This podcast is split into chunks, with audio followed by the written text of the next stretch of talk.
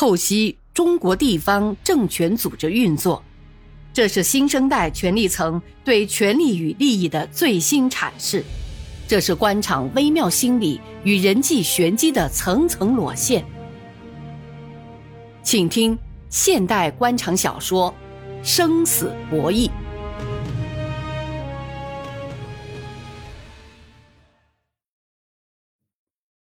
周建民从心里佩服李树生的老道，他看得出来，在灵溪事故处理问题上，李树生没有给柳王明一点面子，把他逼到了墙角，所以这样当然也是要守住自己的阵容。陈德山是新阳市老资格的县长，以诚实、干练、干事廉洁而著称，工作政绩明显，敢于直言，也容易伤人伤己。在他眼里，对就是对，错就是错，脑子和嘴巴是直通的，嘴上说的就是心里想的。他佩服的人可以五体投地，瞧不起的人，天王老子也不在乎。所以，他是个撤不下来又提拔不上去的干部。他的秉性让很多人称道，但很少有人向他学习。他也是县长中唯一敢于公开在会上同柳王明叫板的。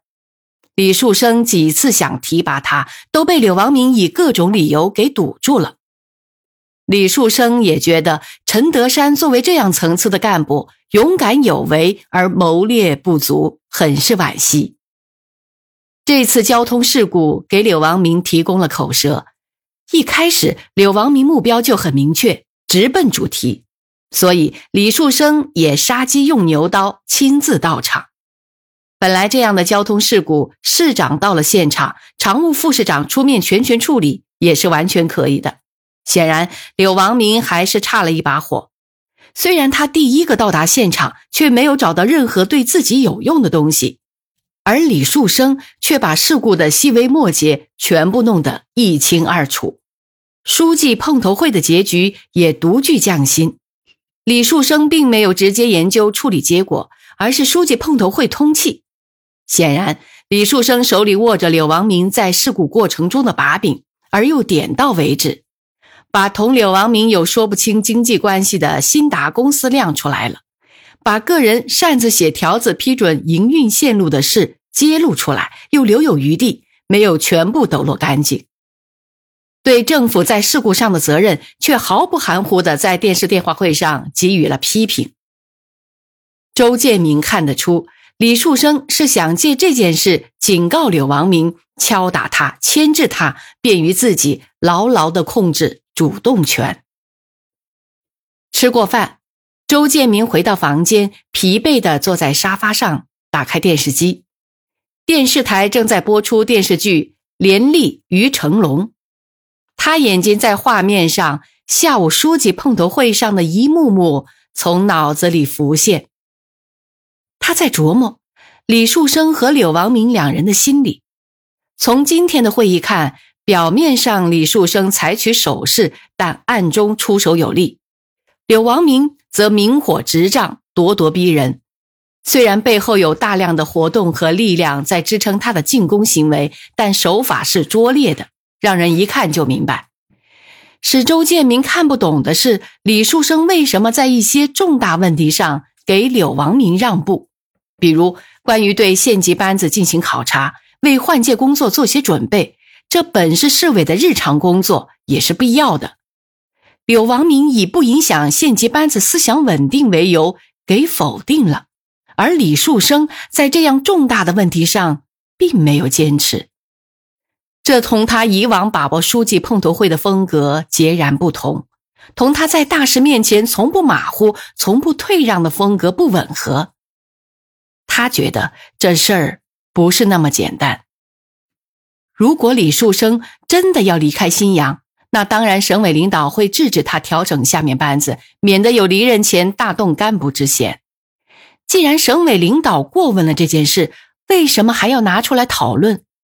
要不就是事先柳王明在上面做了工作，反映了李树生要调整干部的想法，取得了省委领导的支持。所以有足够的底气来反对调整县委班子。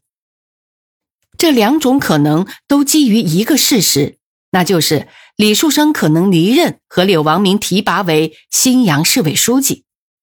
因为在这个节骨眼上，县级班子调整这样的大事，作为未来的市委书记，柳王明必须抓在自己手里，他不能让李树生留下一股自己的力量在自己的班底里，不能让李树生在自己的道上埋地雷。这个时候，无论如何要阻止李树生的行动。可这是市委的职能，要阻止这件事，除了同其他几个书记结成同盟外，只有争取省委领导的支持。柳王明正好趁这个机会摸摸省委的底，如果省委真有让他当市委书记的想法，就一定会支持他的想法。周建明想找李树生聊聊。了解李树生的真实想法，也便于自己的想法同他的思路协调一致，知道自己如何支持书记的工作。周建明是个组织原则很强的人，支持一把手工作，维护班子团结和班长的威信，既是义务也是责任。但他首先要明白和理解他的意图。周建明住处离李树生很近。几年前，他从一个县委书记的岗位上调任为新阳市委常委、组织部长，就住进了这座宾馆的四号楼。这是个小套房，离主楼有段距离。他觉得这样好，主楼来往人多，见了熟人要寒暄几句，有时候还要陪餐，耽误时间不说，弄得精疲力尽。周建明是个言语不多，更不喜欢客套的人。由于职业的原因，他每天要面对许多套近乎的人，每天都要绕过许多言语交流的陷阱。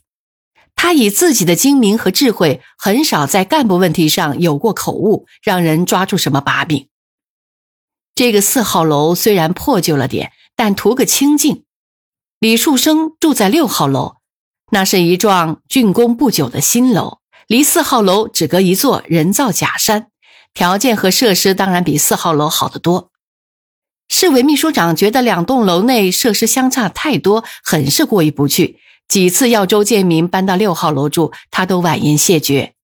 秘书长甚至搬来李树生动员他过去住，他还是没同意。他有自己的想法。就中国目前的政治体制，市委书记和组织部长应当像夫妻一样贴心。毫无疑问，他对李树生的工作是支持的。而且在人格上、官品上、学识上，对李树生都是佩服的。他也感到李树生对他是信任的。李树生虽然当面没有对他特别的关照，更没许诺过什么，但省委组织部的同志告诉他，李树生几次到省委组织部推荐他任市委副书记，建议要省委考虑周建民的使用。说了，他当了多年的常委，无论是个人德才、素质和任职资历，都应当安排副书记，不能让正派人吃亏。可李树生从来没当面跟他说过这件事。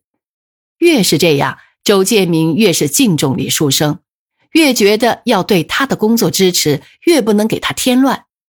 所以，除了在工作上全力支持李树生外，在处理两人关系上，尽可能藏而不露，不在个人问题上、私人关系上让外界有什么口舌。正是这些考虑，他没有搬到李树生一起住，在形式上同李树生保持着距离。正是这种相互尊重和理解中结成的友谊，正是李树生个人品德和学识水平形成的人格魅力，使周建民感到。更应当在关键时候帮他一把，有责任提醒他。周建明觉得今天书记碰头会开得很别扭，很窝火，他有必要同李书记说说自己的看法。他认为，在目前的情况下，李树生不能软，不能表现自己处在守势，那样柳王明会更加肆无忌惮，社会舆论和那些骑墙观望者就会一边倒。就会挫伤大多数主持正义、期望公正干部群众的积极性，使他们对新阳失去信心。一个地方正义正气的损失，不是能用数字来衡量的。它的影响所及，也不仅仅是一个地区，而直接损害党和政府的形象。作为组织部长，他了解目前干部队伍中的一些动态。可以说，有些干部在驻足观望，他们手里握着两张船票，一有风吹草动，他们会毫不留情地做出自己的选择。在这种情况下，处理任何问题都要考虑社会效果，考虑人心向背。他准备出门的时候，电话响了，是爱人萧琴打来的。建明呐，今天打了好几个电话，你都不在。七点多了，还打过你房间的电话呢，也没人，怎么啦？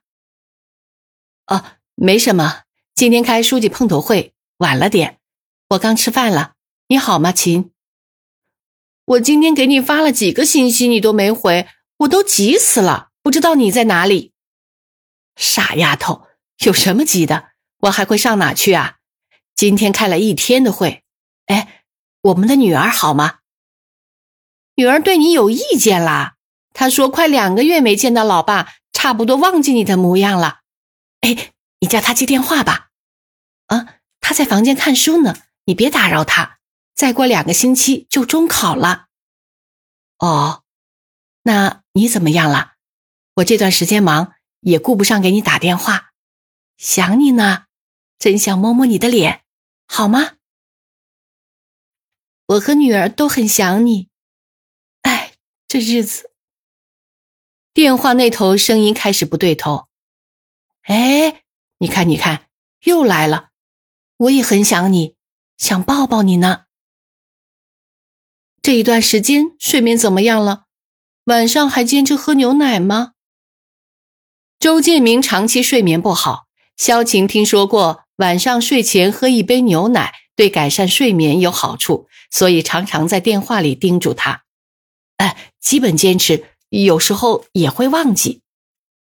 听我的啊，医生说每天睡觉之前喝一杯牛奶，对胃、对睡眠都有好处。你要坚持好吗？好，你放心，我会照顾好自己。晚上我还要向李书记汇报工作，你好好照顾自己和女儿。下次咱们回家亲个够，好吗？不，你等会儿放下电话，我还要说说话。你知道我多么想你吗？我不要你亲，亲够了你就不亲了是吗？傻丫头，你怎么能让我亲个够呢？好，你听着，把脸给我，在这里我吻你一个。周建明对着听筒给了一个响吻，电话那头才传来恋恋不舍的一声：“再见。”